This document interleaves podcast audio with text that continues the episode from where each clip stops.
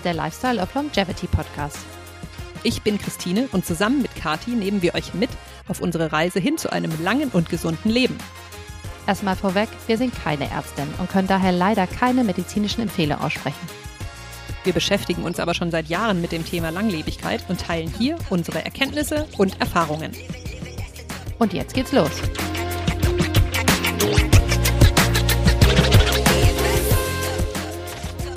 In der heutigen Folge dreht sich alles um unser Lieblingsthema Essen. Wir sind ja totale Foodies und daher freut es uns total, heute eine Einführung zu machen in die Longevity-optimierte Ernährung.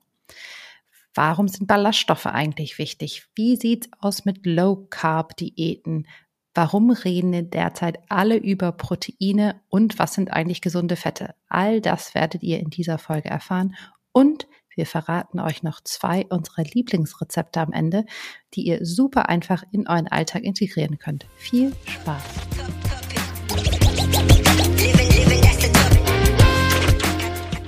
Hello, hello, hello. Es ist die neue Folge vom Lifestyle of Longevity Podcast. Und heute geht es um ein spannendes Thema. Aber bevor wir da einsteigen, fangen wir wie immer an mit unserer What's New Kategorie. Kati, willst du direkt mal loslegen? Was war denn bei dir so neu diese Woche? Also bei mir ist erstmal was ganz Aufregendes passiert. Ich habe nämlich einen Meilenstein auf Instagram geknackt. Wir sind ja schon seit vielen Jahren mit Uja auf Instagram unterwegs, aber neuerdings ja auch mit unseren privaten Kanälen. Mrs. Kati Ernst bei mir und Zweiteller bei Christine. Und ich habe, ich glaube, vor allem dank dieses Podcastes die 10.000 Follower-Marke geknackt diese Woche. Wup, wup, wup. Wup, wup, wup. Das ist irgendwie ja doch so ein Meilenstein, wenn da dann nur noch so eine kleine Zahl umsteht, da mit den 10k, war ich ganz stolz und ja, vielen Dank an all diejenigen von euch, die mir da folgen und so eine coole Community gebaut haben. Wir tauschen uns da so cool aus und vielen Dank. Und ich mache zum Anlass dessen ein kleines Giveaway. Das läuft auch noch, während die Folge hier rauskommt. Das heißt, wenn ihr mal ein paar meiner Lieblingsschlaf-Gadgets, von denen ihr in der letzten Folge gehört habt, gewinnen wollt, dann schaut doch mal vorbei, ob ihr da mitmachen wollt. Also das vielleicht einfach nur so als kleiner Meilenstein. Aber was Longevity betrifft, habe ich auch so einiges wieder gelernt. Und ähm, zwar, weil ich nämlich eine sehr ausführliche Genanalyse gemacht habe. Darauf können wir jetzt gar nicht im Detail eingehen, weil es wirklich saukomplex ist. Auf jeden Fall zeigt diese Genanalyse im Groben, wo bei mir seit Geburt, weil genetisch, quasi gewisse Prädispositionen sind. Also gewisse Veranlagungen zu gewissen Sachen, dass ich vielleicht manche Sachen nicht so gut abbauen kann, dafür andere Sachen super gut ähm, machen kann mit meinem Körper. Und eine Sache, die, die ich gelernt habe daraus, ist, dass ich mich mit Microgreens bei beschäftigen muss. Weißt du, was Microgreens sind, Christine? Ich habe eine ungefähre Vorstellung, aber bitte erläuter es doch nochmal. Microgreens sind, ähm, ja, es ist eine, eine von den Superfoods, also für diesen ganz tollen Lebensmitteln, die es gibt, wo in ganz wenig Essen krass viele so Nährstoffe, Vitamine, Antioxidantien, alles Mögliche drin gestopft sind. Und zwar sind das Sprossen. Also von gewissen Pflanzen, die wir essen, wenn sie gerade frisch geschlüpft sind und Sprossen sind, das sind Microgreens. Und da sind zum Beispiel die Sprossen von der Brokkoli zum Beispiel total toll äh, für gewisse Sachen. Und ähm, da ich gelernt habe, dass aufgrund meines genetischen Profils ich ganz viel davon brauche, werde ich jetzt in die Microgreen-Anbauerinnen gehen. Was total lustig ist, weil as we speak, at in the moment, ist bei mir unten in der Küche ein Keimglas mit Brokkolisamen am Keimen. Ja, siehst du, du hast es vorher geahnt. Du bist mir quasi voraus, obwohl ich die von uns beiden bin, die das tatsächlich genetisch braucht. Das kann ja für niemanden schaden. Und auf jeden Fall, als hätte ich geahnt, dass du das heute im Podcast ansprichst. So ist es. Wie war es denn bei dir? Was hast du denn Neues entdeckt? Also bei mir ist was Aufregendes passiert letzte Woche. Und zwar war ich ähm, eingeladen bei einem Podcast, bei einem großen Podcast von der lieben Aleph. Und zwar ist es der achte Tag. Das gehört zu dem Pioneer-Format ähm, von Gabor Steingart. Und da durfte ich auf das Schiff, das wird nämlich auf der Pioneer One, das ist ein Schiff, das auf der Spree immer hin und her cruist. Und das war total aufregend, weil ich da einen Podcast aufnehmen durfte, eben zum Thema Longevity und meinem Lifestyle. Und der kommt jetzt irgendwann in den nächsten Wochen raus. Das war auf jeden Fall sehr spannend. Und ähm, was Neues ähm, war, los war so im Thema, was ich entdeckt habe bei Longevity, ist tatsächlich eine App, die ich hervorheben will, die ich auch auf meinem Instagram-Channel ähm, vorgestern oder vorvorgestern schon geteilt habe. Und zwar ist das eine App, die heißt Humanity und wir werden von der nicht gesponsert, aber ich finde die einfach großartig. Und zwar ähm, ist es so, dass mich viele Menschen auf meinem ähm, Instagram-Channel gefragt haben, ob ich denn nicht eine Empfehlung habe für eine App, wo man die verschiedenen Longevity-Maßnahmen tracken kann. Und da habe ich eben durch meine Google-Recherche rausgefunden, dass es diese App gibt und die ist wirklich super aufbereitet, also visuell. Und sie folgt genau den vier Longevity-Säulen, die wir eben auch in unserem Podcast als Hauptsäulen von Longevity veranschlagt haben. Und entlang dieser vier Säulen kann man eben jeden Tag bestimmte Maßnahmen tracken. Das ist auch ganz viel automatisiert, also das ist nicht zu viel Arbeit. Und da kriegt man dann so Punkte jeden Tag. Also das ist wie so ein Gamification, ähm, ja, wie so ein Spaß, den man auch dabei hat, wenn man das ausfüllt. Und aus diesen Punkten wird dann nach zwei Wochen ungefähr errechnet, berechnet, wie die Speed of Aging ist, also wie schnell man altert. Und es gibt dann tatsächlich auch eine Zahl, dafür muss man dann aber upgraden zu einem kostenpflichtigen Programm, ähm, wie alt man biologisch ist. So. Und das finde ich natürlich super spannend. Und diese App können wir deswegen empfehlen, weil die eben for free ist. Zumindest die Free-Version hat super viele Features, die man da nutzen kann. Und ähm, ist eine coole Tracking-App für alle, die nach sowas suchen. Ja, total cool. Wir sind ja wir haben ja unterschiedliche Meinungen zum Tracking von unterschiedlichen Sachen, aber mal mit so einer App rumspielen ist auf jeden Fall cool. Und ich glaube, da könnte für ein paar Leute hier was dabei sein. Wir steigen heute ein in unser Thema von heute und zwar geht's heute um die Longevity-fokussierte Ernährung, ja, ums Essen.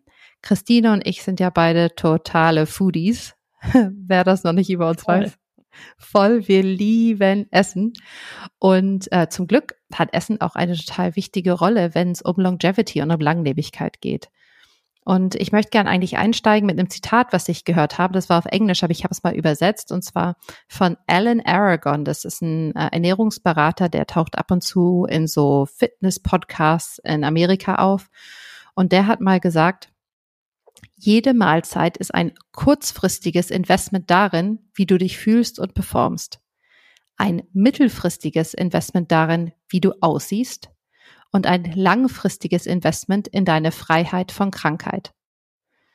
Und ich finde, das ist so ein cooles Zitat, weil es einfach zeigt, also erst einmal, wie viele verschiedene Rollen Essen so einnimmt, auf wie vielen Ebenen kurzfristig, mittelfristig, langfristig das einen Effekt haben kann. Und das ist vor allen Dingen auch in dem einen Moment darum geht, wie fühlen wir uns, wenn wir das Essen essen, aber eben auch jede Mahlzeit auch ein bisschen dazu beiträgt, wie alt und vor allen Dingen wie gesund wir alt werden. Wie wichtig jetzt aber Essen ist für Longevity, das ist mal wieder total umstritten. Also ist es jetzt das Wichtigste? Es gibt manche Forscher, wie zum Beispiel Michael Grieger, der schreibt diese Bücher wie How Not to Age oder How Not to Die, habt ihr vielleicht schon mal von gehört. Der sagt, Essen ist das absolut der eine wichtigste Hebel, wenn es um Longevity geht. Der Peter Attia auf der anderen Seite ist ja so ein Arzt aus Amerika, der sagt, nee, nee, nee, das ist Bewegung und Sport. Irgendwer anders, der Matthew Walker, der sagt, es ist Schlaf als Allzweckwaffe. Also man ist sich nicht einig. Aber wo sich alle einig sind, ist, dass auf e-, Essen auf jeden Fall eine wichtige Rolle spielt.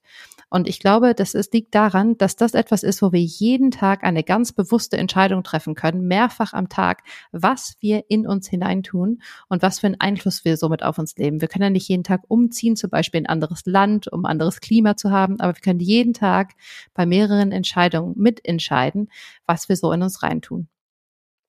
Und Essen übernimmt dabei verschiedene Aufgaben. Also als allererstes ist natürlich Essen unser Energiegeber. Ja, durch Essen ist die eine Quelle, die wir haben, um Kalorien zu uns zu nehmen. Also Essen und Trinken natürlich, ne? So kriegen wir Kalorien und die Kalorien sind das, was uns Kraft gibt für den Tag, dass wir alle Aufgaben übernehmen können.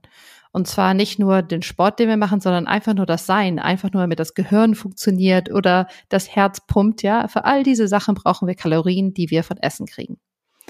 Essen ist aber auch die Quelle von lauter coolen Sachen wie Makronährstoffen, Mikronährstoffen, Vitaminen, all diese verschiedenen Elemente, die das Essen ausmachen, die einzeln dazu beitragen, dass es uns gut geht. Ja?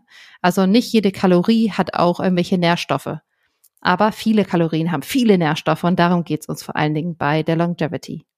Aber Essen hat natürlich auch eine total emotionale Komponente. Also es ist vor allen Dingen eine soziale Zusammenkunft.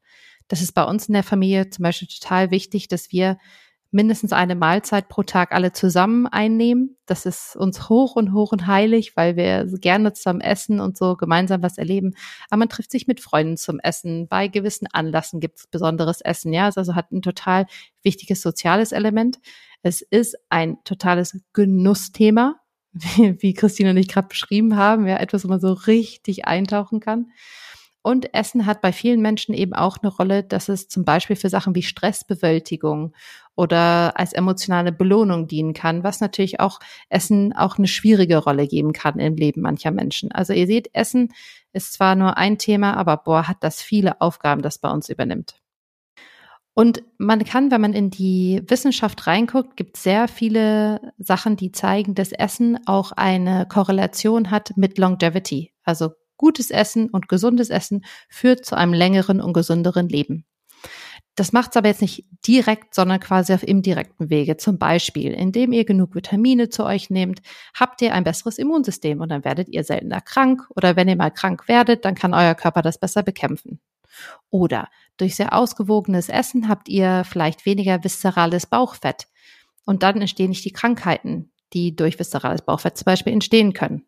Ja, also gutes Essen. Ich muss mal kurz unterbrechen. Für die ja. Leute, die noch nicht unsere ersten Folgen gehört haben und nicht wissen, was viszerales Bauchfett ist, das ist das Bauchfett an den Organen. Ja, also weniger das, was man von außen sieht, sondern was sich so innen an die Organe legt. Und das ist das Fett, was wir auf gar keinen Fall haben wollen. Genau, weil das nämlich so entzündungsfördernd ist und zwar genau an den Organen, wo wir das gar nicht haben wollen. Genau, und in dem Sinne hat gutes Essen oder gutes Essverhalten eine, einen Link zu ähm, verringerten Herz-Kreislauf-Erkrankungen, weniger Krebs und so weiter, sogar weniger neurodegenerativen Krankheiten wie Alzheimer. Und ich wollte euch in dem Kontext mal eine Studie vorstellen, die total wichtig ist für sehr viele Sachen, wenn es um Longevity geht. Und das ist die Nurses Health Study. Das ist eine Studie gewesen, die lief über, naja, fast 40 Jahre lang, ja. Von 1984 bis 2020 lief die äh, in Amerika. Und da wurden 75.000 ähm, Krankenschwestern begleitet. Ja, also die wurden ähm, begleitet in ihrem Leben und haben äh, festgehalten, wie sie sich verhalten haben, zum Beispiel auch, was sie gegessen haben. Und das ist eine der wenigen Studien, die wir haben, die über so langen Zeitraum so viele Leute in ihrem Verhalten beobachten und somit Korrelationen ähm, bilden können zwischen gewissen Verhalten und Sterblichkeit zum Beispiel oder gewissen Erkrankungen. Und die und eine zweite Studie, die Health Professionals Follow-up Study, da waren zumindest 44.000 Männer dabei, hat gezeigt, dass vier verschiedene gesunde Essverhalten, also das waren vier verschiedene Arten und Weisen, die man essen konnte, die alle als gesund klassifiziert wurden, führten zu einer 20-prozentigen Reduktion in der Sterbewahrscheinlichkeit. Also eine total krasse geringere Häufigkeit an Krankheiten und äh, dann auch an eigentlichen Versterben daran. Also ihr seht, Essen ist eine totale Wunderwaffe und super wichtig, wenn man gerne lang leben möchte, dass man da eine gute ähm, Essgewohnheiten findet. Und genau das ist eben das Thema. Es geht darum, Gewohnheiten zu finden. Es geht nicht darum, dass wir euch, euch jetzt sagen, hey, macht diese Diät für zwei Wochen und dann ändert sich alles und bleibt auch so. Oder ja, verzichte ganz arg auf dieses eine Ding, was du total liebst, aber dann wirst du 120. Nee, so ist es nicht. Es geht darum, dass wir alle Essgewohnheiten finden, die uns Spaß machen, die uns schmecken und die schön sind, die wir aber bis wir 120 sind auch durchziehen können. Es geht wirklich darum, einen Lifestyle zu finden, wo eben gesundes Essverhalten mithelfen kann, dass wir alt und gesund bleiben. Genau, und was wir vielleicht an der Stelle auch sagen wollen, ist, wir wollen euch sogar warnen vor Leuten, die versprechen, ne, eine Diät, die in einer Woche oder in zwei Wochen oder in einem sehr kurzen Zeitraum eine krasse Gewichtsreduktion oder sowas äh, verspricht, ja, oder sozusagen die Lösung für all deine Probleme, ja. Das gibt es nämlich nicht diese Diät, die für alle die richtige ist, die in zwei Wochen alle Probleme löst, die gibt es nicht. Ja, alle, die euch da irgendwas versprechen, die wollen nur schnelle Klicks auf Social Media und denen solltet ihr erstmal grundsätzlich misstrauen. Denn das ganze Thema Ernährung ist super komplex. Es ist komplex. Wir haben für euch sozusagen später in dem Hauptteil rausgefunden, was sind wirklich die paar Sachen, die man machen kann, um wirklich so 80 bis 90 Prozent einfach richtig zu machen und sozusagen die Basis am Start zu haben. Aber was wir eben kurz vorher noch einmal ansprechen wollen, ist eben, warum ist Ernährung so komplex? Ja, was ist sozusagen das Problem? Und das Hauptproblem gleich direkt am Anfang, es gibt einfach riesige individuelle Unterschiede. Und zwar das, was für den einen funktioniert oder die eine, funktioniert für den oder die anderen einfach überhaupt nicht. Und da gibt es bestimmte Faktoren, warum das so ist. Zum einen sind es die Gene. Ja, es gibt einfach unterschiedliche Gene, die zum Beispiel bestimmen, wie gut oder schlecht der Körper auf Fette, Salz, Fruchtzucker und so weiter, verschiedene andere Sachen reagiert. Es gibt aber natürlich auch Allergien, Erkrankungen, die man haben kann, vielleicht Medikamente, die man nehmen muss, die bestimmte Wechselwirkungen mit Essen haben. Es gibt ethische Überzeugungen und so weiter und so fort. Also es gibt nicht die eine Ernährungslösung für alle.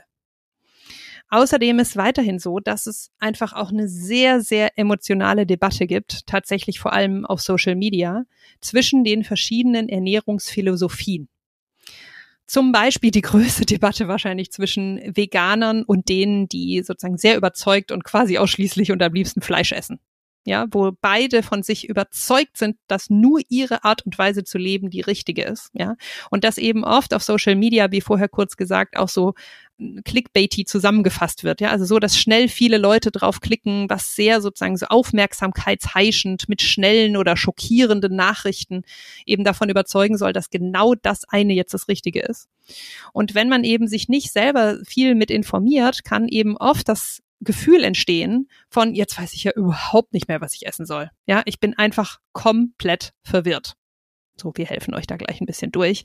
Aber vorher noch, was auch noch ein Problem ist, ist gerade der Peter Attia, das ist der Longevity Arzt, den Kati vorher ansprach, der sagt auch, dass es tatsächlich im Grunde quasi unmöglich ist, Ernährung gut zu erforschen.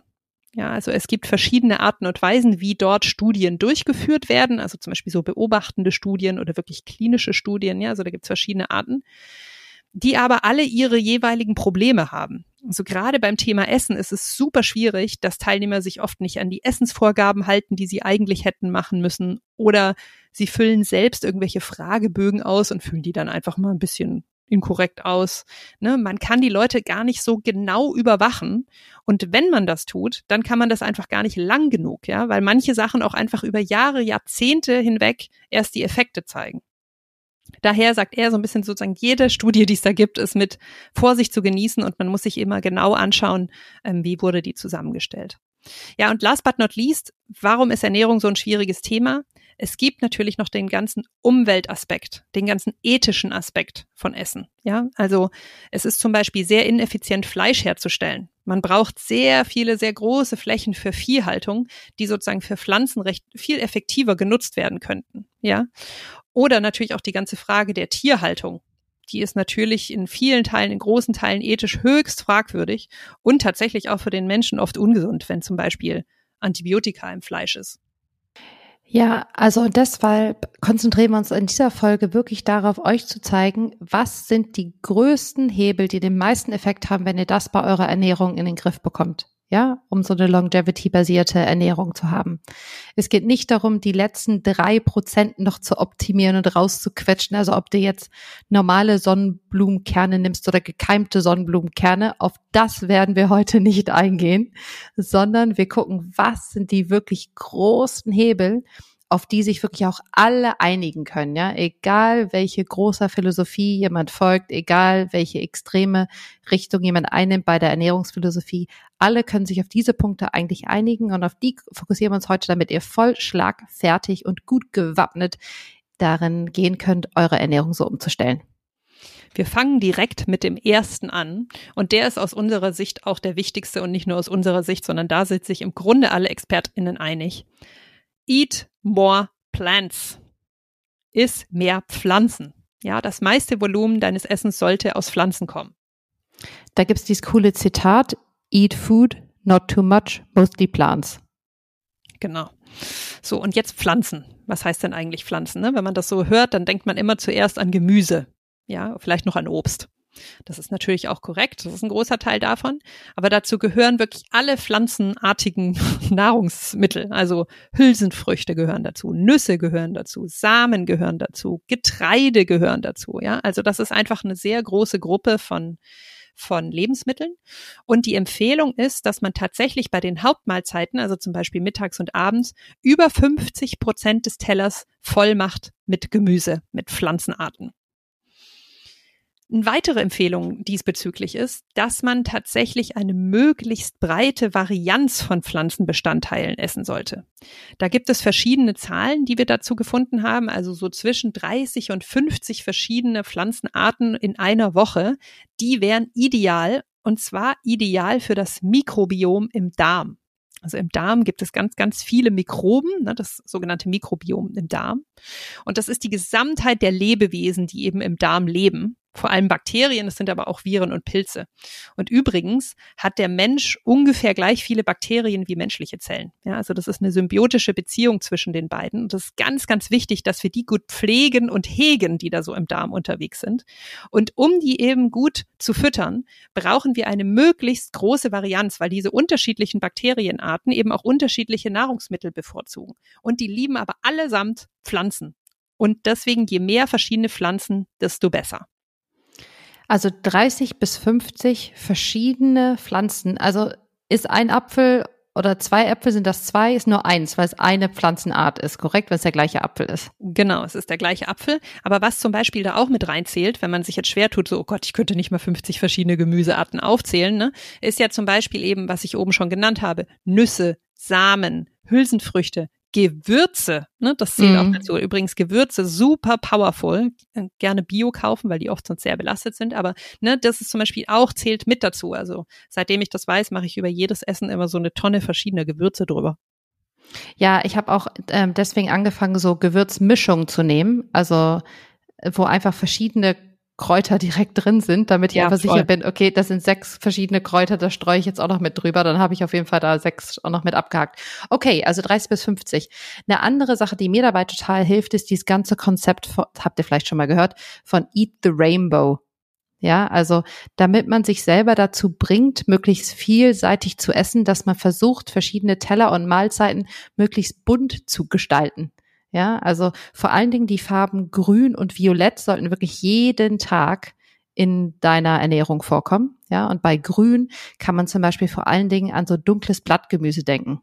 Ja, da sind so Sachen wie, ich weiß nicht, Spinat, ähm, Grünkohl, alle möglichen verschiedenen Kohlarten, ähm, Radicchio, Chicorée ist mega, also einfach so ganz verschiedene Grüntöne und beim Violett ganz viel Beeren, vor allen Dingen. Ne? Und äh, Beeren sind ja eh super, die sind total toll gegen freie Radikale, haben ganz viele Antioxidantien, also Beeren sind top, sind auch, äh, es gibt ein ganz tolles äh, Buch schon seit langer Zeit, das heißt, ähm, wie Himbeeren gegen Krebs helfen oder so. Also äh, Beeren sind mega für verschiedene Sachen, deswegen esse ich jeden Tag, weiß ich, sechs verschiedene Beerenarten und eben das Grüne, aber auch alle Kreuzblütler wie jetzt Brokkoli, Blumenkohl, Rosenkohl, Rucola, ja, all die sind auch krebspräventiv. Also einfach immer überlegen, habe ich so einen ganzen Regenbogen heute schon gegessen und dann äh, kommt man ziemlich schnell auf diese 30 bis 50.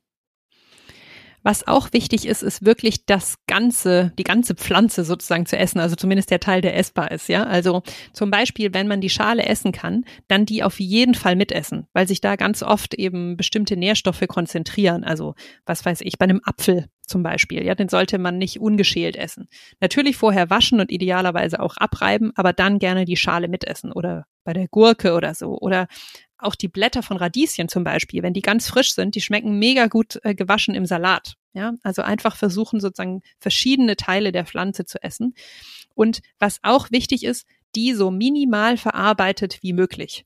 Ja, also je mehr die verarbeitet werden, Stichwort weiße Kohlenhydrate, auf die gehen wir später nochmal ein, ne? aber da wird ja sozusagen die komplette Schale vom Getreide wird weggemacht, da ist nur noch das Innere drin. Und dementsprechend ist die auch beraubt von vielen verschiedenen ähm, Nährstoffen. Was wir an der Stelle auch sagen wollen, tiefgefroren ist total okay.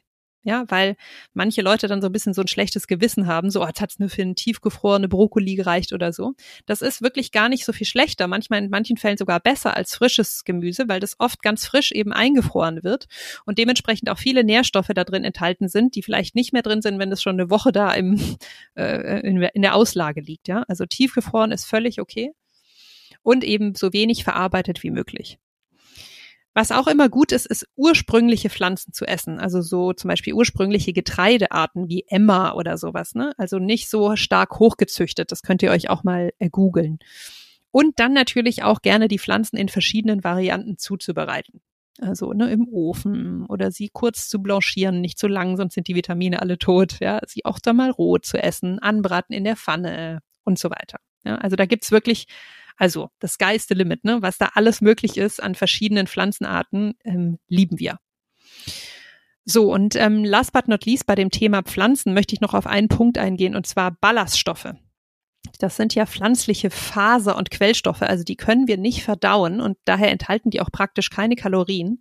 Deswegen hat man die übrigens auch früher Ballast genannt, weil man dachte, die sind für nichts gut.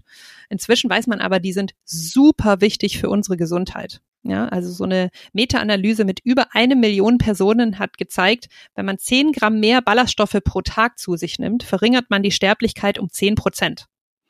Und das kommt vor allem daher, weil wir diese Ballaststoffe ganz dringend für unsere Darmbakterien, auf die ich vorher schon mal eingegangen bin, brauchen. Ja, die brauchen die als Futter. So, wie viel sollte man jetzt nehmen? Also Erwachsene sollten mindestens 30 Gramm Ballaststoffe pro Tag zu sich nehmen, besser 40 Gramm. Mehr geht auch, wenn man es verträgt. Der durchschnittliche Deutsche liegt aber mit 22 Gramm deutlich darunter. Was meinst du mit vertragen? Warum sollte man das nicht vertragen?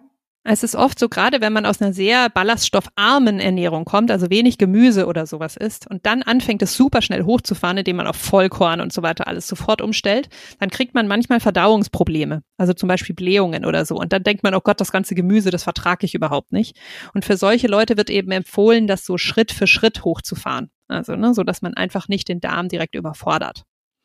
So, und übrigens die AOK, die Krankenkasse hat mal ausgerechnet, drei Scheiben Vollkornbrot oder zwei bis drei Kartoffeln oder eine Handvoll Brokkoli und Paprika oder einen Apfel und eine Portion Beeren. Ja, das sind alles sozusagen Sachen, die man bräuchte, um diese 30 Gramm pro Tag zu erreichen. Ja, also das schaffen wir ja wohl locker an einem Tag, das zu essen.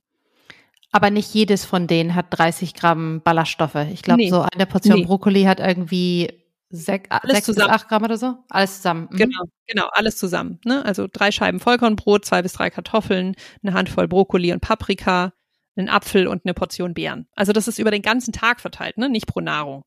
Das schafft man ja echt locker. So. Und last but not least sind die eben wirklich wichtig auch fürs Sättigungsgefühl, ne? Weil die ha haben, machen einen ganz langen, alten, anhaltende Sättigung. Dadurch wirken die auch Übergewicht entgegen, weil man einfach dann irgendwann satt ist und gar nicht mehr essen kann. Jawohl, die Pflanzen an die Macht. Also plant-based Ernährung ist super. Das heißt ja gar nicht unbedingt, dass ihr auf andere tierische Produkte ganz verzichten sollt, aber auf jeden Fall sollten Pflanzen der Fokus sein. So, das zweite Thema, was wir ansprechen wollen im ganzen ähm, Ernährungskontext, ist das Thema Kalorien. Wie ich oben schon ja gesagt hatte, ist eine der großen Rollen von Ernährung, dass wir mit Kalorien versorgt werden. Also für Energie, damit wir überhaupt sein können, damit unser Gehirn funktioniert, unser Herz schlägt, aber damit wir auch uns bewegen können, Sport machen können. Dafür brauchen wir eben Kalorien. Und eine Sache, die wichtig ist für die Longevity, ist, wie viele Kalorien soll ich denn jetzt pro Tag zu mir nehmen? Generell ist das Thema natürlich echt mit Vorsicht zu genießen, weil wir wissen, dass gerade viele Frauen heutzutage, viele junge Mädchen eben Essstörungen haben, aufgrund hauptsächlich der sozialen Erwartung, die es an uns gibt, wie wir denn so auszusehen haben und wie viel wir denken, dass das Essen das äh, eben verändert. Und daher glaube ich, ist es immer wichtig, beim ganzen Thema Kalorien zu wissen, ist es was, was mir gut tut, mich, mich damit zu beschäftigen und da weiter reinzugehen, oder ist es etwas, was mir eher nicht gut tut. Wir sprechen es hier jetzt trotzdem an, weil es einfach so ein wichtiges, wichtiger Aspekt ist in der Art und Weise, wenn man im Longevity-Kontext über ähm, Ernährung nachdenkt. Ja. Also generell kann man sagen, jeder Mensch verbraucht jeden Tag eine gewisse Menge an Kalorien. Der durchschnittliche Mensch jetzt unter uns West, westlich lebende Menschen mit einem Bürojob, die aber ab und zu mal, weiß nicht, Sport machen, sich ein bisschen bewegen, auf ihre 5000 Steps pro Tag kommen, haben wahrscheinlich so einen Kalorienverbrauch pro Tag von so 2000, 2200 Kalorien, so ganz grob geschätzt, ja. Also es gibt auch eure verschiedenen Tracking-Devices, können euch das auch erzählen, ähm, der Oura Ring oder die Apple Watch. Aber wenn ihr das nicht wisst, ist das wahrscheinlich ungefähr euer Kalorienbedarf, so. Und man kann jetzt auf drei verschiedene Arten Weisen das mit Essen kombinieren. Entweder man isst isokalorisch. Das heißt, man nimmt so viele Kalorien ungefähr zu sich an dem Tag, wie man auch verbraucht. Also man nimmt so viel zu, man nimmt 2200 zu sich und man verbraucht 2200 so. Oder man geht in ein Defizit, also man isst weniger, als man braucht an dem Tag, zum Beispiel 2000, obwohl der Körper 2200 verbraucht. Oder man geht in den Kalorienüberschuss. Also man nimmt zum Beispiel 2500 zu sich, obwohl der Körper 2200 braucht. So. Und generell kann man sagen, dass das Ziel sein sollte, isokalorisch zu essen.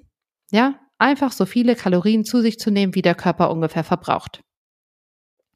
Es gibt, was Longevity betrifft, einige Studien, die zeigen, dass man ein leichtes Kaloriendefizit jeden Tag haben sollte. Aber das ist echt nicht so sehr be bewiesen, dass ich uns allen das antun würde, weil dann lebt man ja. Zeit Hunger.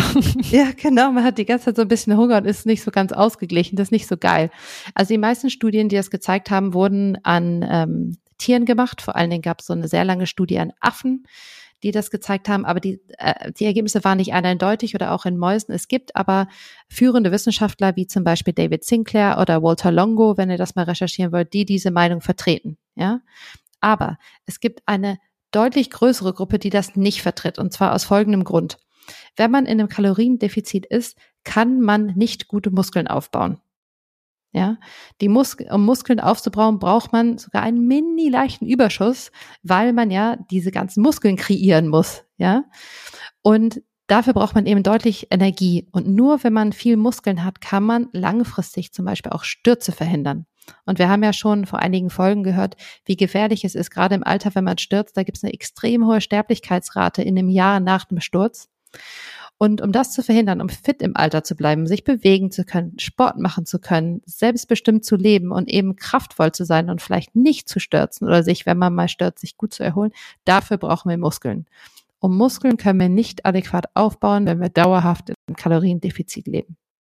So, und daher ist jetzt zusammengefasst, für uns auf jeden Fall und für die Mehrheit der ExpertInnen in diesem Bereich sollte das Ziel sein, isokalorisch zu leben. Wenn ihr euch jetzt fragt, ja, wie viele Kalorien nehme ich denn überhaupt zu mir? Da gibt's Apps, die euch dabei helfen können, das mal zu tracken, damit ihr mal seht, wie viel ihr denn so zu euch nehmt an so einem Durchschnittstag bei euch. Ähm, ich persönlich fand das eine total interessante Erfahrung, weil es mich vor allen Dingen darin bestärkt hat, dass ich die richtige Menge esse. So, ja, nicht nur gefühlt die richtige, sondern tatsächlich die richtige. Aber Christine hat das ja schon mal erzählt, bei ihr war das überhaupt nicht cool. Und ähm, daher musst ihr echt aufpassen, ist das gut für euch, das zu machen oder nicht. Ja? Genau, also ich wollte das eigentlich eine Woche lang machen und habe es nach drei Tagen abgebrochen, weil ich einfach gemerkt habe, ich habe jeden Teller nur noch angeschaut mit so wie viel Kalorien sind da drin und das hat mir einfach den Genuss genommen beim Essen und das möchte ich nicht. Nee, also super wichtig. Guckt mal, ob ihr das mal bei euch tracken wollt und wenn nicht, dann nicht, dann traut auf euer Bauchgefühl, wenn, damit ihr wisst, wann ist eigentlich heute genug mit Essen. Genau. So, und bevor wir jetzt in das nächste Thema reingehen, will ich noch einmal sozusagen auf eine Ebene tiefer gehen, und zwar, welche Bestandteile hat denn unsere Nahrung? Ja.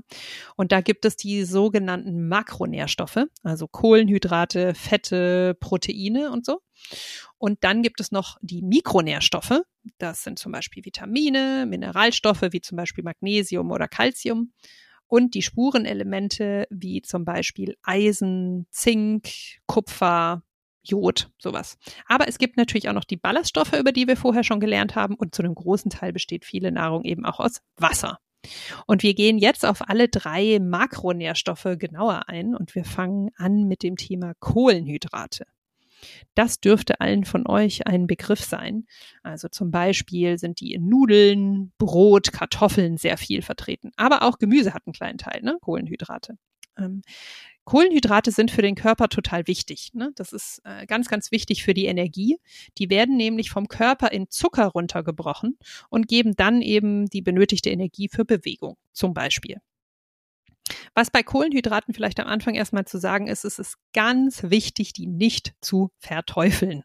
Ja, also dieses ganze Thema Low Carb, das ist nicht für jeden was. Das kann funktionieren für manche Menschen. Ich sage nicht, dass es für gar niemand was ist, aber nicht für jeden. Und ganz vor allem Frauen sollten aufpassen, vor allem aktive Frauen sollten aufpassen. Ja, weil wir brauchen eine gewisse Menge an Kohlenhydraten, zum Beispiel, damit unser Hormonzyklus funktioniert. Ja, weil wenn zu wenig Carbs zugeführt werden, hört oft die Periode auf, weil der Körper denkt, er ist in so einem Mangel.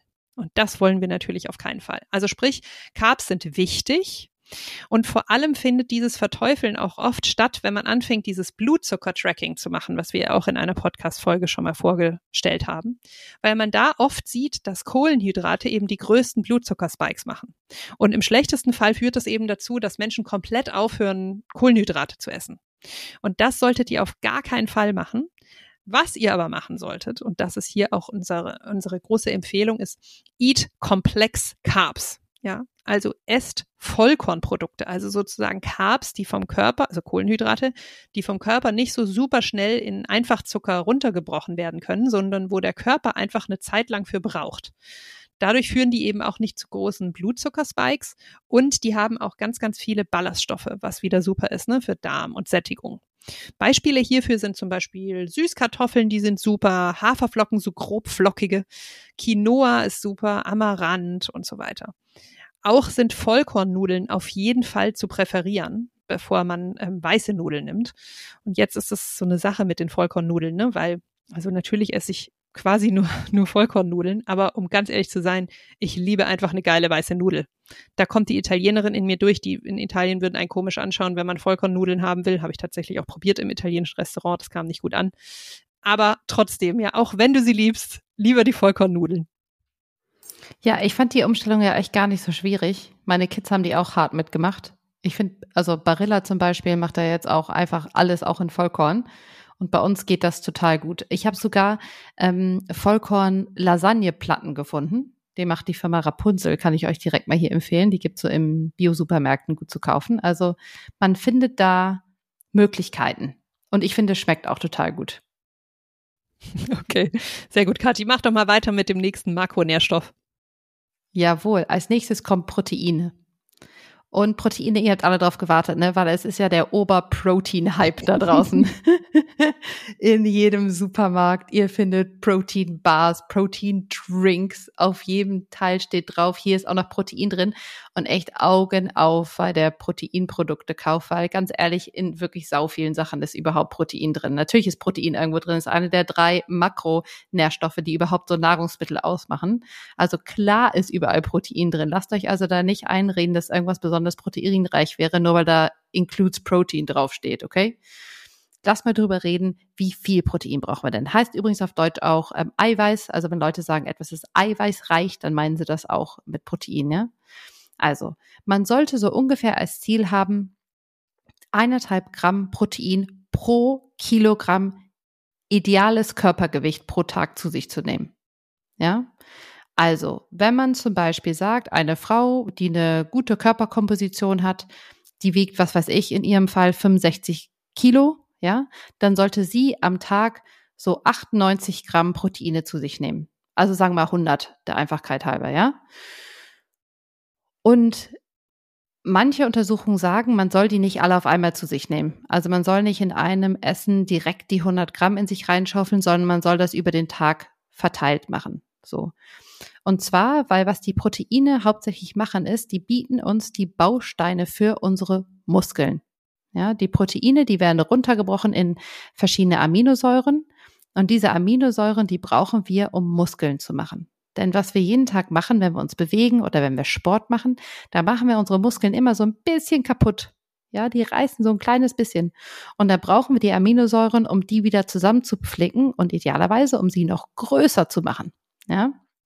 Und deswegen brauchen wir eben äh, so viele Proteine, erst recht, wenn wir im Muskelaufbau sind. Ja, da brauchen wir ordentlich Proteine. Also für jemand, der aktiv ist und sportlich aktiv ist, sollte man anderthalb Gramm pro Kilogramm zu sich nehmen. Im Umkehrschluss heißt das aber übrigens auch, dass Proteine alleine essen macht noch keine Muskeln, ja? Also man, man muss dann schon auch die Belastung dazu führen. Total. Es gibt sogar Studien, die zeigen, dass wenn man eben sich so gut wie gar nicht bewegt und so viele Proteine zu sich nimmt, dass das sogar gesundheitsschädliche Folgen haben kann. Ja, also zum Beispiel zu vermehrtem Krebswachstum zum Beispiel führen kann, weil das ja so ein Wachstumsthema ist. Und wo soll denn der Wachstum hin, wenn keine Muskeln zum Wachsen da sind? Das wird dann halt woanders hingestreut. Aber für Menschen, die aktiv sind, die sich ähm, bewegen, äh, sag mal wirklich diese eineinhalb Gramm, zum Teil wird zwei Gramm gesagt, ich fühle mich mit anderthalb Gramm, glaube ich, wohl bei der Empfehlung, ähm, dass man sie zu sich nehmen sollte. So. Und diese ungefähr, sagen wir mal, ungefähr 100 Gramm wird es bei den meisten Frauen sein. Bei manchen ist es vielleicht ein Stückchen mehr, bei manchen weniger. Aber nehmen wir mal diese 100 Gramm als Beispiel, ja. Das sollte man aufteilen in verschiedene Bündel von circa 30 Gramm, weil 30 Gramm ist so eine Menge pro Mahlzeit oder pro Einnahme, die der Körper echt gut vertragen kann, wo es dann eben runtergebrochen wird in die Aminosäuren und die haben alle dann auch Zeit, sich zu verteilen, ja, und ähm, bevor dann die nächste Ladung kommt. Ähm, bei mir ist es so, ich habe das Bedürfnis von, von ungefähr 100 Gramm, daher kann ich das an meinem Beispiel recht gut erklären. Und die meisten, das verteile ich eigentlich auch auf so drei mal 30 und dann nehme ich noch ein Snack dazu. Ja. Also bei mir ist es meistens, ähm, ich frühstücke ja nicht, weil ich ja faste morgens. Das heißt, ich habe Mittagessen, da kommt echt ordentlich Proteine rein. Im Abendessen sind ordentlich Proteine. Dazwischen trinke ich noch einen Proteinshake. Und ich habe so einen Aminosäuren-Shake, den ich nehme. Oder so einen Trunk, so einen Aminosäuren-Trunk. Und das insgesamt ergibt bei mir immer so ungefähr 100 Gramm Proteine. Die Aminosäuren übrigens sind die kleinen Bausteine von den Proteinen. Ne? Sozusagen die Proteine sind runtergebrochen Aminosäuren. Und das ist übrigens auch kein Mast, ne? dass ihr Aminosäuren auch noch zu euch nehmen müsst. Schaut erstmal, dass ihr eure Proteine insgesamt zu euch nehmt und dann könnt ihr euch sozusagen mit dem Thema Aminosäuren beschäftigen. Das ist aber keine Prio. Erstmal muss der Proteinmenge in, in Summe stimmen. Genau. Und was mir total geholfen hat, als ich ähm, angefangen habe, meine Makronährstoffe ein bisschen genauer anzugucken und versuche, meine Ernährung so auszutarieren, ist mir wirklich vor jeder Mahlzeit die Frage zu stellen, wo ist mein Protein? Also zum Beispiel früher hätte ich total oft einfach mir so ein Gemüsecurry gemacht mit ein bisschen Reis. Und wenn ich jetzt da drauf gucke, denke ich mir so, ja, das ist eine super Mahlzeit, weil voll viele Pflanzen, total Vitamine, aber wirklich kaum Proteine drin. Ja, klar, wenn ein paar Linsen reinhaust, ist super. Aber sich wirklich die Frage zu stellen, habe ich etwas in dieser Mahlzeit, was 30 Gramm Protein ergibt, ja oder nein? Auch wenn man im Restaurant zum Beispiel was bestellt, ja, ist in dieser Bestellung, die ich auslöse, ist da was drin, was mir 30 Gramm Protein ungefähr geben wird oder nicht, ja? Und um euch da mal ein bisschen zu helfen, habe ich mal eine kleine Liste hier zusammengestellt. Wo sind denn so ungefähr 30 Gramm Protein drin? So, und die ratter ich jetzt mal runter. Also 30 Gramm Protein findet ihr in so ungefähr drei bis vier Eiern. Omelette ist zum Beispiel eine gute Idee. In 150 Gramm Lachs, also so an, ähm, wenn ihr ein Gericht mit Lachs esst, oder mit einer Dose, Do, Dose Thunfisch, die könntet ihr zum Beispiel über den Salat ähm, streuen. Ihr könnt auch 150 Gramm Tempeh oder Tofu nehmen. Ja, das ist eben, äh, das ist ein Nahrungsmittel auf Basis von Soja. Das ist ein super pflanzlicher äh, Proteinlieferant. Oder 300 Gramm griechischer Joghurt. 150 Gramm Haferflocken tut's auch, aber in ihrer Rohform, ja nicht, wenn sie fertig gekocht sind, sondern 150 Gramm der Flocken, das ist ganz schön viel, ehrlich gesagt. Oder 320 Gramm Kidneybohnen. Oder 100, 100 Gramm Hühnerfilet. Oder, und jetzt kommt ein großer Hack, gerade wenn man sich pflanzenbasiert ernährt, Erbsenproteinpulver oder generell pflanzliches Proteinpulver, so 30, 35 Gramm davon geben euch auch 30 Gramm äh, Protein. Daher sind eben diese ähm, Proteinshakes ein super guter Proteinkick, gerade wie gesagt bei pflanzenbasierten Menschen, die nicht so viele Quellen haben, weil die besten Proteinlieferanten sind tierische Produkte, gerade Fleisch, kann man super gut und sollte auch keine Angst haben davor, Proteinshakes, die man sich selber zu Hause macht, zu machen. Und daher denkt immer an eure Proteine, damit ihr fleißig eure Muskeln aufbauen könnt und richtig fit und gesund werdet im Alter. Ich habe auf meinem Instagram-Channel Zweizelle auch einen Post gemacht zu dem ganzen Thema Proteine. Da könnt ihr auch noch mal nachlesen, wenn ihr noch ein bisschen Inspo braucht. So, zum nächsten Makro. Das sind die Fette. Die sind natürlich super wichtig für die Ernährung, nicht nur, aber zum Beispiel auch, weil manche Vitamine nur zusammen mit Fetten aufgenommen werden können. Ja, und es gibt diesen alten Irrglauben, Fett macht Fett. Und das ist einfach falsch, weil es sowohl auf das Fett ankommt, als auch auf die Menge. Ja, und bei Fetten gibt es eben zwei große Gruppen. Es gibt die gesättigten und es gibt die ungesättigten Fettsäuren. Und als das schlechte Fett wird oft das gesättigte Fett bezeichnet. Das ist deswegen schlecht, weil zu viel davon eben zu sehr schweren Erkrankungen führen kann. Also durch Erhöhung von dem schlechten Cholesterin, das ist das LDL, führt das zum Beispiel eben zu einer Arteriosklerose. Also das ist dann sozusagen so eine ähm, so eine Verhärtung der Wand der Gefäße, ja, und das kann eben im schlimmsten Fall, auch wenn sich dann so Plaques davon ablösen und so weiter, zu Herzinfarkt führen und so weiter. Also das wollen wir auf gar keinen Fall haben. Und das gesättigte Fett ist vor allem in tierischen Produkten drin. Also Milchprodukte, Fleisch, auch Fastfood, ist übrigens auch in Kokosöl drin, ja, also nicht nur in tierischen Produkten. Also davon wollen wir nicht zu viel haben, weil wir wollen weder Herzinfarkt noch Krebs, was das eben auch begünstigt. So, dann gibt es von den ungesättigten Fettsäuren, das sind ja die sozusagen die guten Fette, davon sollen wir was essen. Die sind äh, wiederum, haben zwei Arten, einfache ungesättigte und mehrfach ungesättigte. Die wollen wir jetzt aber mal der Einfachheit halber zusammenfassen. Und das sind die guten Sachen wie zum Beispiel Nüsse, Samen, Avocado, Olivenöl, Sojabohnen, Fische wie zum Beispiel Lachs oder Hering oder sowas. Ja, also statt zu viel gesättigte Fettsäuren, zu viel Fleisch, Milchprodukte und so weiter, lieber eben die Nüsse, Avocados und so weiter essen. Für die Mengenempfehlung bei Fetten ist es so, dass es so circa 40 bis 80 Gramm sind pro Tag, davon aber nicht mehr als 20 Gramm gesättigt.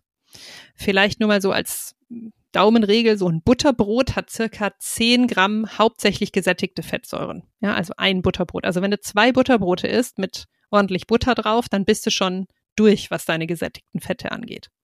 Nur mal so ein paar andere Hausnummern noch. Also 20 Gramm Mandeln sind ungefähr 11 Gramm Fett. Also die sind auch ganz schön fettig. Allerdings in dem Fall haben wir ja gelernt, sind es die guten Fette, nämlich die ungesättigten. Oder eine halbe Avocado hat auch ganz schön viel, nämlich 25 Gramm Fett aber auch eben die meistens die ungesättigten. Ja, also hier die Empfehlung: Reduziere deine gesättigten Fettsäuren und schau, nimm lieber äh, gesunde ungesättigte Fettsäuren zu dir. Jawohl. Und zum Schluss gibt es natürlich ganz schön viele Sachen, die man hört, die man sich eigentlich so verbieten sollte. Ja, so Sachen wie Zucker, Alkohol, processed, also verarbeitete Lebensmittel, frittierte Lebensmittel. Und da gehen wir auch noch drauf ein, aber wir beide halten wirklich nicht so viel von krassen Verboten. Ja, es ist ja, wie gesagt, hier geht es um einen Marathon. Hier geht es darum, wie wir uns ernähren, bis wir 100 110, 120, je nachdem, was das Ziel ist, jeweils ist, essen. Und da müssen wir eine, eine Methode finden, dass uns das Spaß macht. Und da ist manchmal so, dass man auch Sachen, die eigentlich verboten sind, in Anführungsstrichen, durchaus mal essen oder trinken sollte.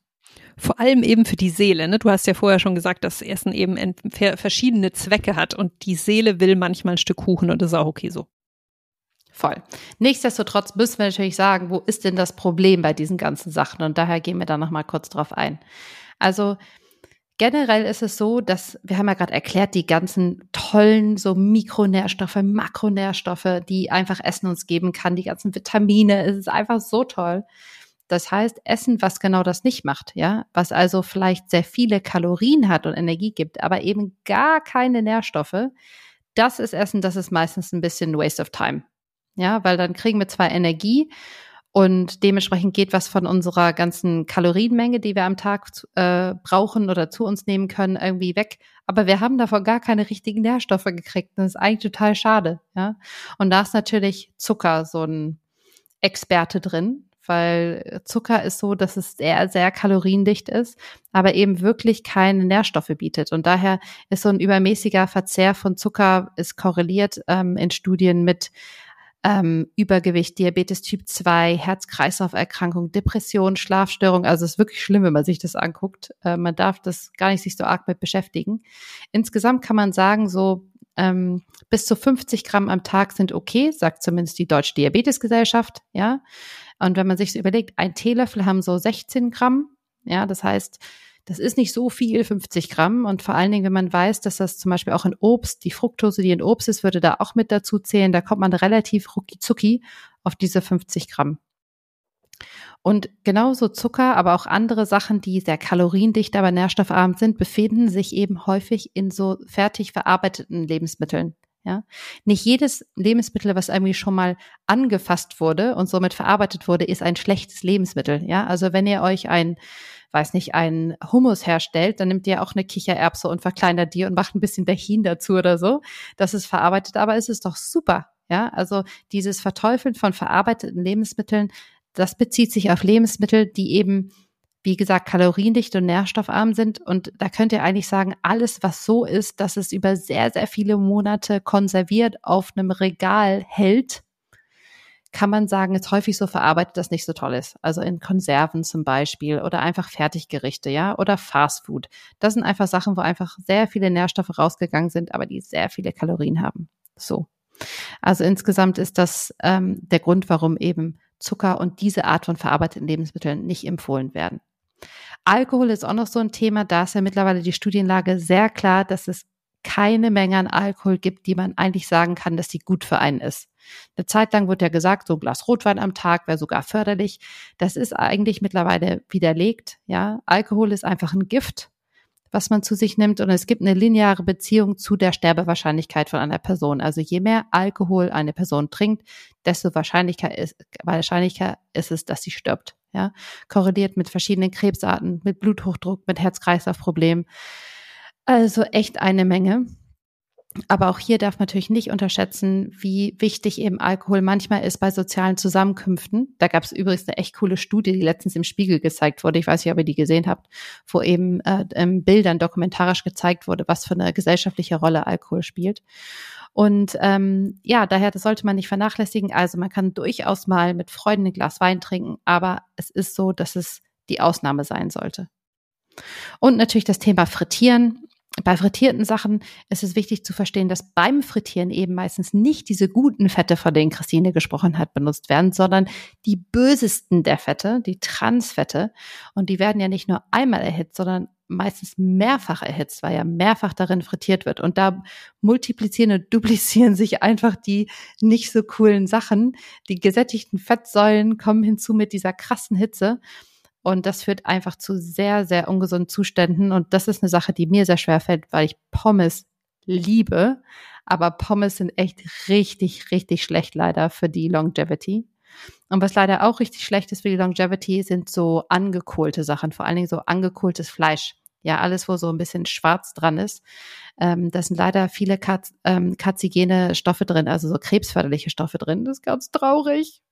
Aber ja, das sollte man auch nicht so nehmen. Naja, also wie gesagt, das sind so Sachen, manchmal weiß man auch, dass Sachen nicht gut vereint sind, aber sie tun der Seele gut und daher nimmt man die immer ab und zu zu sich. Wir glauben nicht an das totale Verbot. Wir essen das Eclair, wenn wir in Paris sind, erst recht. Und wir trinken das Glas, also ich trinke wirklich gar keinen Alkohol, aber aus Geschmacksgründen, aber man trinkt auch mal ein Glas Wein und das ist auch okay so. Ich glaube, was dann wichtig ist, wenn man das macht, ist, dass man das wirklich so mit Leib und Seele genießt. Ne? Also ich meine, Kathi, wenn wir so ein Eclair essen, dann ist ja wirklich, dann geht uns ja das Herz auf. Ja, da wird einfach jeder Biss gefeiert und wir teilen uns Voll. dann auch oft eins. So, ne, also wir kaufen uns trotzdem zwei, aber wir teilen uns die dann um einfach, hast du von dem schon probiert? Und ne, so einfach so lecker. Und ich finde, das ist dann auch genau das, wie man es eben auch langfristig durchhält, ne? Wenn dieser Genussaspekt einfach auch noch eine Rolle spielt. Wir lieben natürlich auch gesundes Essen, das kann man auch natürlich voll genießen. Das ist ja auch richtig geil, gibt's richtig geile Gerichte. Aber halt ab und zu ist auch sowas Ungesundes total genießens, genusswert. Und ähm, genau, was wir noch sagen wollten, ist ein kleiner Disclaimer. Ja, also wir gehen nicht so sehr auf die ganzen Umweltaspekte ein hier an der Stelle. Ja, aber natürlich sind die auch nochmal ein weiterer Grund für mehr Pflanzen in eurer Ernährung. Ja, also das ist nur sozusagen, es würde nochmal einen ganzen Podcast füllen, wenn wir auf die ganzen ethischen Umweltaspekte und so weiter auch noch eingehen würden. Aber ja, eat more plants. Wenn du was merkst, dann das. Genau. Wir wollten euch als kleiner Schmankerl jetzt noch zwei kleine Rezepte mitgeben. Zwei möglichst kurze kleine Rezepte, die für uns so Go-To-Rezepte sind, wenn wir gesunde äh, Mahlzeiten und möglichst schnell auch für unseren Alltag vorbereiten.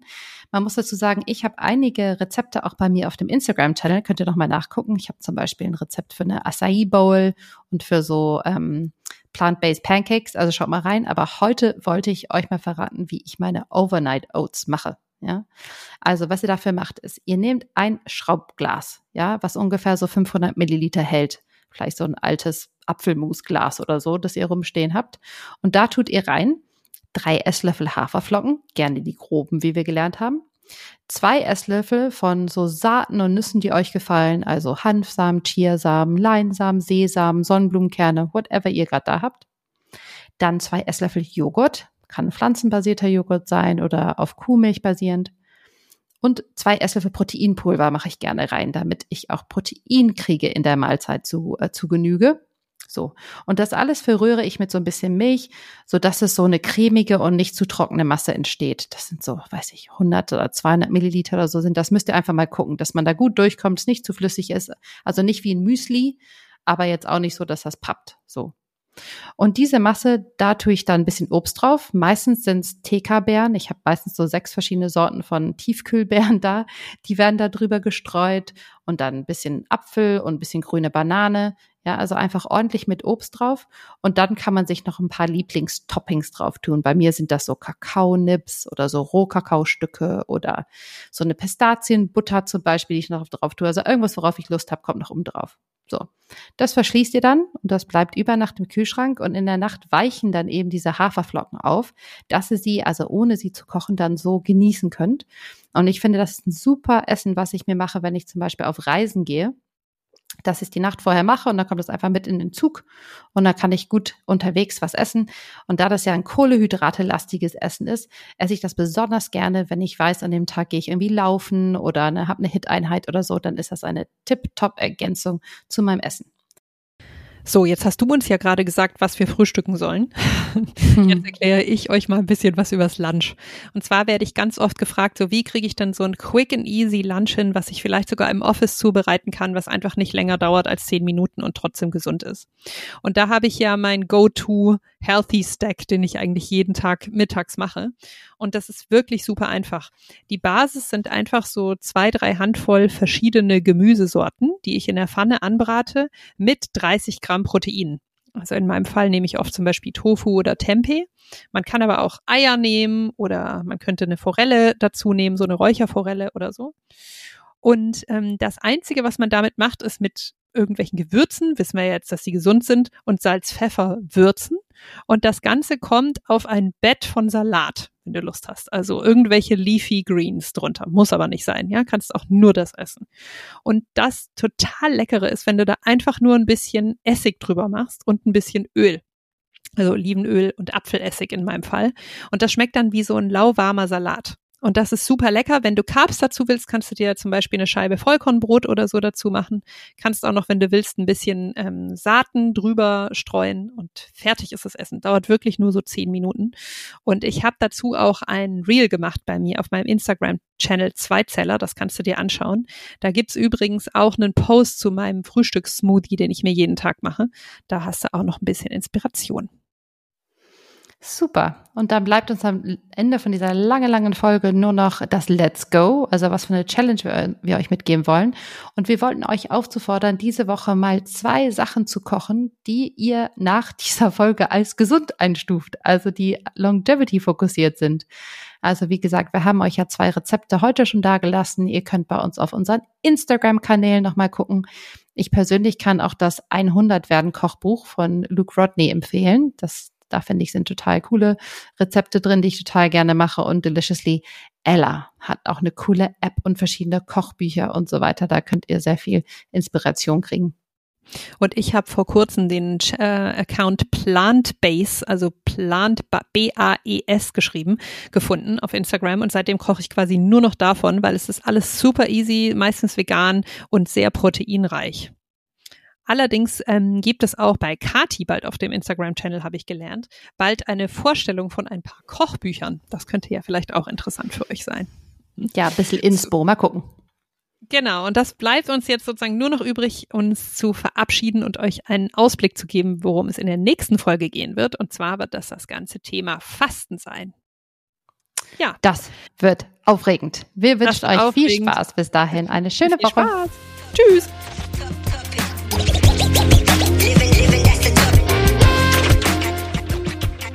Das war der Lifestyle of Longevity Podcast für diese Woche. Am meisten unterstützt du uns, wenn du uns eine Bewertung hinterlässt. Und zwar auf Spotify oder Apple Podcasts. Wir freuen uns aber auch über Feedback, Wünsche oder Fragen. Via E-Mail an kati und Christine at gmail.com. Wir werden übrigens beide mit K geschrieben, also Kati und Christine. Oder über Instagram an unsere privaten Kanäle Mrs. Kati Ernst und Zweizeller. Bis nächste Woche. Tschüss.